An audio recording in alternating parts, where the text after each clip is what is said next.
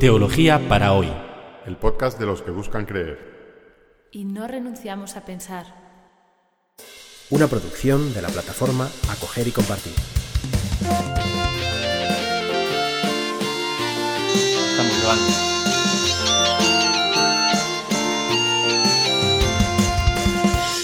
Bienvenidos al episodio 63 de Teología para hoy, que hemos titulado Bienaventuranzas, primera parte. Continuamos con nuestra reflexión sobre las virtudes, eh, presentando las bienaventuranzas. Recordemos el episodio anterior en el que explicábamos esa lista de virtudes que ha pasado a ser clásica en la tradición católica, las siete virtudes que aparecen en la Suma Teológica de Santo Tomás de Aquino, compuestas por tres virtudes teologales, fe, esperanza y caridad, y por tres, cuatro virtudes cardinales, justicia, prudencia, templanza y fortaleza. Decíamos entonces que esta es una buena lista, por supuesto, de virtudes, pero no la única, que podríamos buscar otras listas de virtudes en, los, en el Nuevo Testamento y en concreto descubrir que las bienaventuranzas de Mateo son, de hecho, una lista de virtudes. Y lo que vamos a hacer en este episodio es empezar a presentar, que serán dos episodios, eh, por lo menos, las virtudes o las bienaventuranzas según las encontramos en el Evangelio según San Mateo. La palabra técnica que utilizan los, los exegetas, los expertos en la Biblia, para referirse a las bienaventuranzas es macarismo. Un macarismo es una expresión en griego que empieza por la palabra Macarios. Palabra Macarios que suele traducirse al español como bienaventuranzas. Por tanto, las bienaventuranzas, bienaventurados los pobres, bienaventurados los que lloran, etcétera, que encontramos en los evangelios son otros tantos macarismos. Porque estas frases, en la versión original en griego, empiezan por la palabra Macarios. Y las bienaventuranzas de Mateo, o las bienaventuranzas de Lucas, las cuatro, que son las famosas bienaventuranzas que todo el mundo ha escuchado. No son las únicas bienaventuranzas del Nuevo Testamento. Si nos ponemos a contar los macarismos, es decir, las expresiones que empiezan con la palabra bienaventurados, en el Nuevo Testamento nos encontraremos que hay 37 macarismos en total en el Nuevo Testamento y si contamos las expresiones equivalentes en en hebreo que aparecen en el Antiguo Testamento, saldrán en la cuenta 45 macarismos del Antiguo Testamento. La primera dificultad para, entender qué es un macarismo es, es justa esta palabra, macarios, que suele traducirse por bienaventurado. Pero esta traducción, traducir macarios por bienaventurado, aunque es obviamente correcta, y es la que aparece, por ejemplo, en la Biblia de la Conferencia Episcopal Española, y es la traducción, digamos, tradicional de, la palabra Macarios, eh, tiene una dificultad. La dificultad que tiene traducir Macarios por bienaventurado es que nadie utiliza esta palabra, por lo menos en castellano, hoy en España. Nadie va por la calle diciendo ¡Ah, cuán bienaventurados sois! ¿no? Eso suena como un español bastante anticuado. Y traducir Macarios por bienaventurado hace que Jesús parezca un tipo poco raro, ¿no? Bienaventurados los pobres. Nadie habla así. Y, si, y, Jesús no hablaba así, Jesús hablaba normal. Jesús no hablaba de una manera extraña, hablaba pues como hablaba la gente de entonces. Por lo tanto, traducir Macarios por bienaventurado le da un toque a, la fraseología de Jesús que no se corresponde a cómo era él, que era una persona que hablaba pues como hablaba el resto de las personas, ¿no? como hablaba la gente. Así que vamos a ver cómo podemos traducir esta palabra Macarios. Una frase que aparece en el Evangelio de Lucas, un macarismo que aparece en el Evangelio de Lucas y que es uno de los pocos macarismos que no las dice Jesús, sino que las dice otra persona, nos da idea de cuál era el uso y el significado de los macarismos, de, este tipo de expresiones, en el ambiente en el que vivía Cristo. Y es una mujer que se acerca a Jesús y le dice, Macaria, bienaventurado, el vientre que te llevó y los pechos que te criaron. Eh, eh, esta mujer le suelta a Jesús, bienaventurado, los, el vientre que te llevó y los pechos que te criaron. Esto, esto en España, eh, en España castiza, que tampoco nadie habla así ya, diría, viva la madre que te parió. Es decir, un macarismo era una forma de exaltar el valor de una persona en sociedad dicho de una manera un poco final. En, la mentalidad tradicional, un macarismo lo que hace es poner de relieve el honor de una persona. En este caso, esta mujer que se acercó a Jesús y le dijo, bienaventurado el vientre que te llevó y los pechos que te criaron, lo que está diciendo es que la madre de Jesús, aquel que eh, le dio a luz y le amamantó, es una mujer valiosa porque ha dado, ha criado un hijo como Jesús. Viva viva tu madre. Vine a decirle, vine a decir esta, esta frase. Viva tu madre porque te dio a luz y te, te amamantó. Y Jesús le responde, di mejor, bienaventurados los que creen en la palabra de Dios y lo llevan a la práctica. Para Jesús lo valioso de su madre no está en el hecho biológico de parir o de dar eh, el pecho, sino en ser una mujer de fe y que lleva esa fe a la práctica. Así que bueno, tratamos de resolver esta primera dificultad con la palabra Macarios. Bienaventurado quizá no sea la mejor traducción. muchas Biblias, yo diría la mayoría de las Biblias actuales eh, traducen Macarios por feliz o por dichoso, dichosos los pobres de espíritu o dichosos los, los, los misericordiosos o felices los misericordiosos, o felices los, los que trabajan por la paz. traducir Macarios por feliz es otra posibilidad, también con una dificultad. Y la dificultad aquí es que la palabra Macarios no es feliz si por feliz entendemos pues alguien que se lo está pasando bien, ¿no? alguien que está disfrutando de placeres o como decía Aristóteles de bienes externos, ¿no? ¿Qué tipo más feliz, ¿no? ¿Qué feliz? No es esa felicidad del que está disfrutando de placeres o disfrutando del dinero o cualquier otro tipo de disfruta. No es ese tipo de felicidad a lo que alude la palabra Macarios. Tampoco es la felicidad filosófica de Aristóteles, ¿no? el, ser humano que, ha adquirido las virtudes.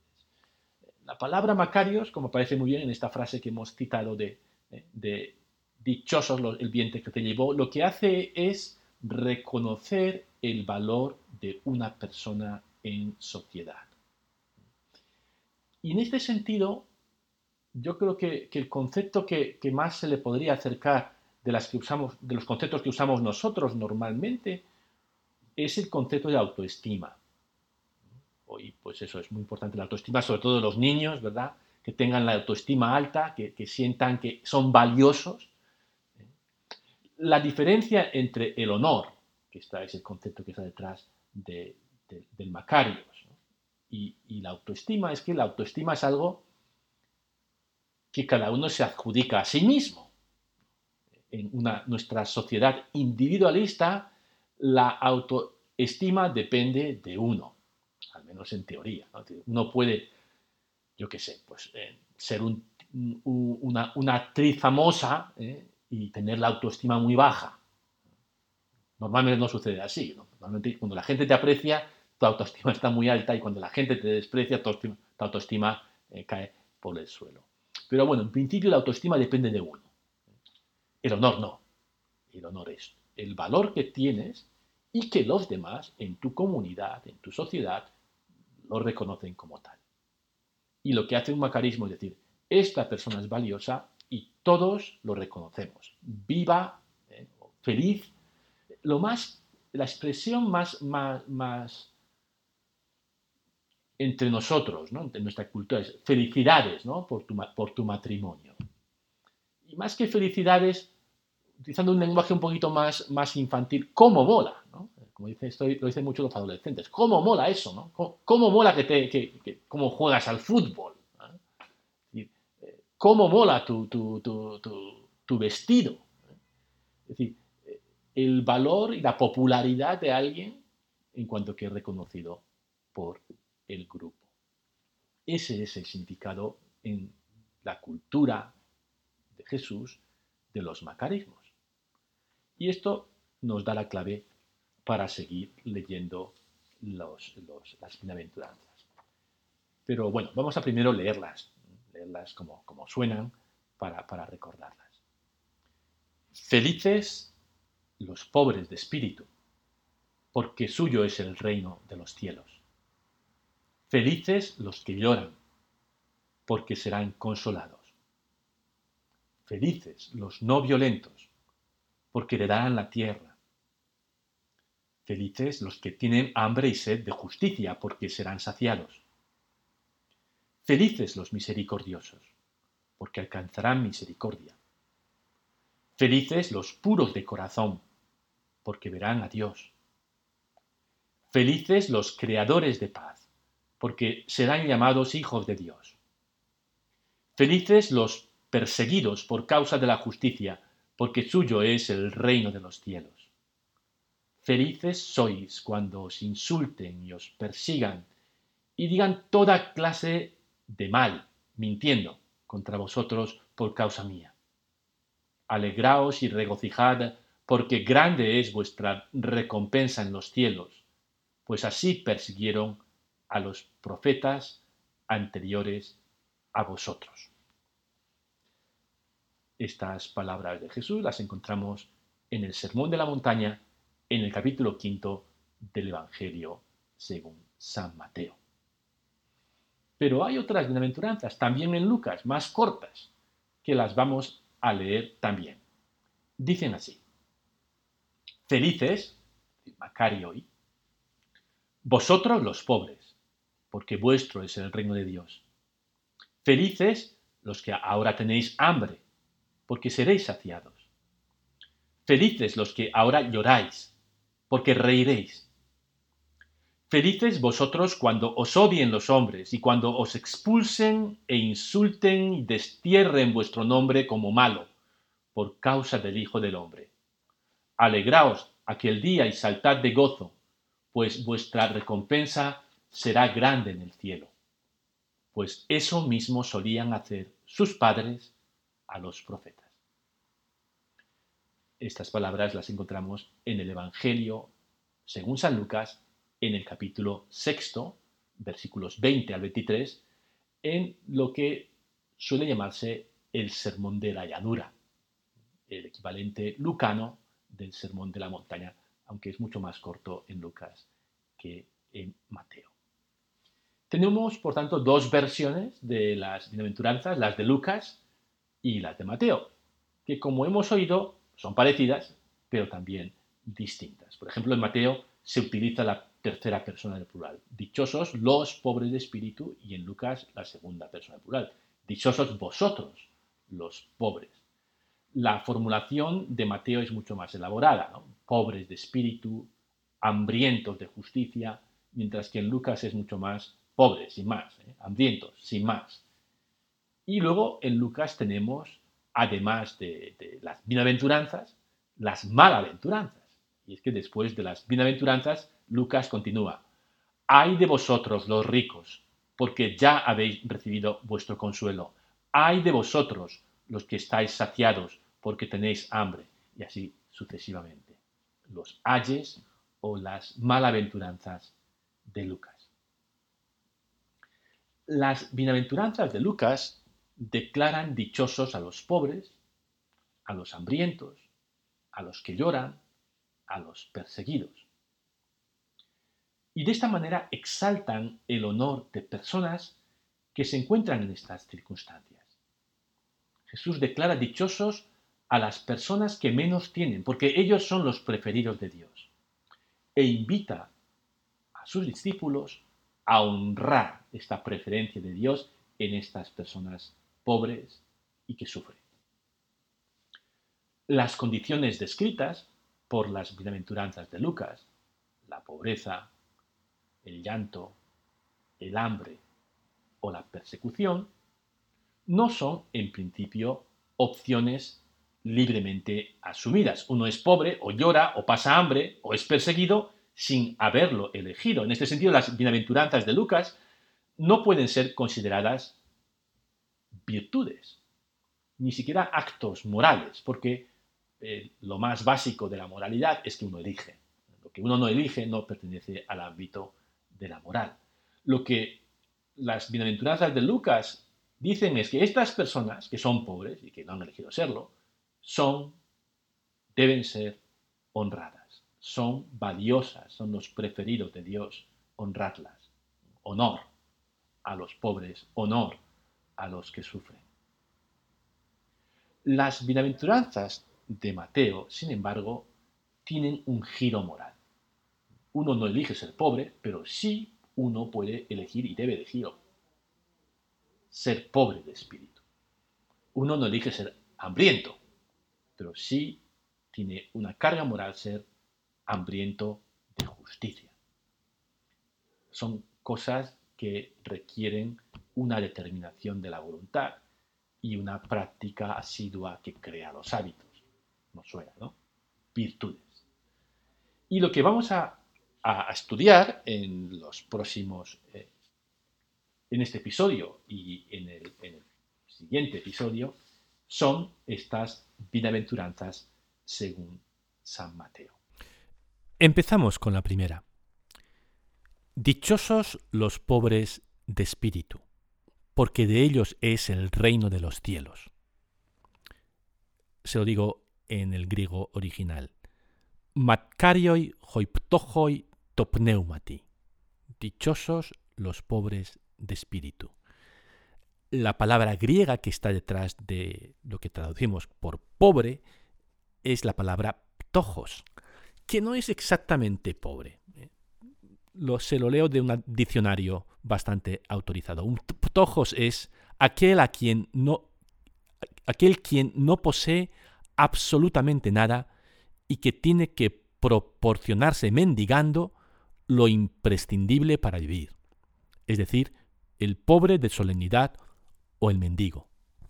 Así que ptojos no es cualquier tipo de pobre. Por ejemplo, un campesino pobre que trabaja su pequeña tierra y que apenas tiene lo suficiente para subsistir, no es un ptojos en griego. Para ser ptojos tienes que haberlo perdido todo y tienes que, que, ganarte la vida mendigando. Un ptojos es un mendigo.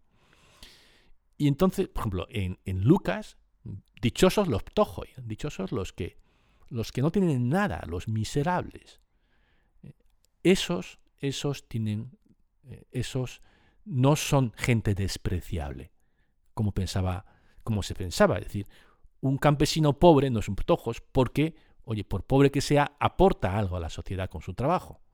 Mientras que un mendigo no aporta absolutamente nada.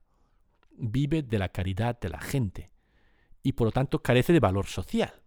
Y si carece de valor social, carece de honor un mendigo carece de honor. Y lo que Jesús dice es, honorables los ptojois, honorables los mendigos. Ellos también son dignos, es más, ante Dios son preciosos. Lo que dice Marco, Mateo, no, no, es que cualquier mendigo es, eh, es Macarios, sino el mendigo de espíritu. Hay, un giro moral en, en, la, en el Evangelio de Mateo. No es la declaración de que los pobres son amados por Dios, eh, que es una declaración no moral, sino de las cosas como son.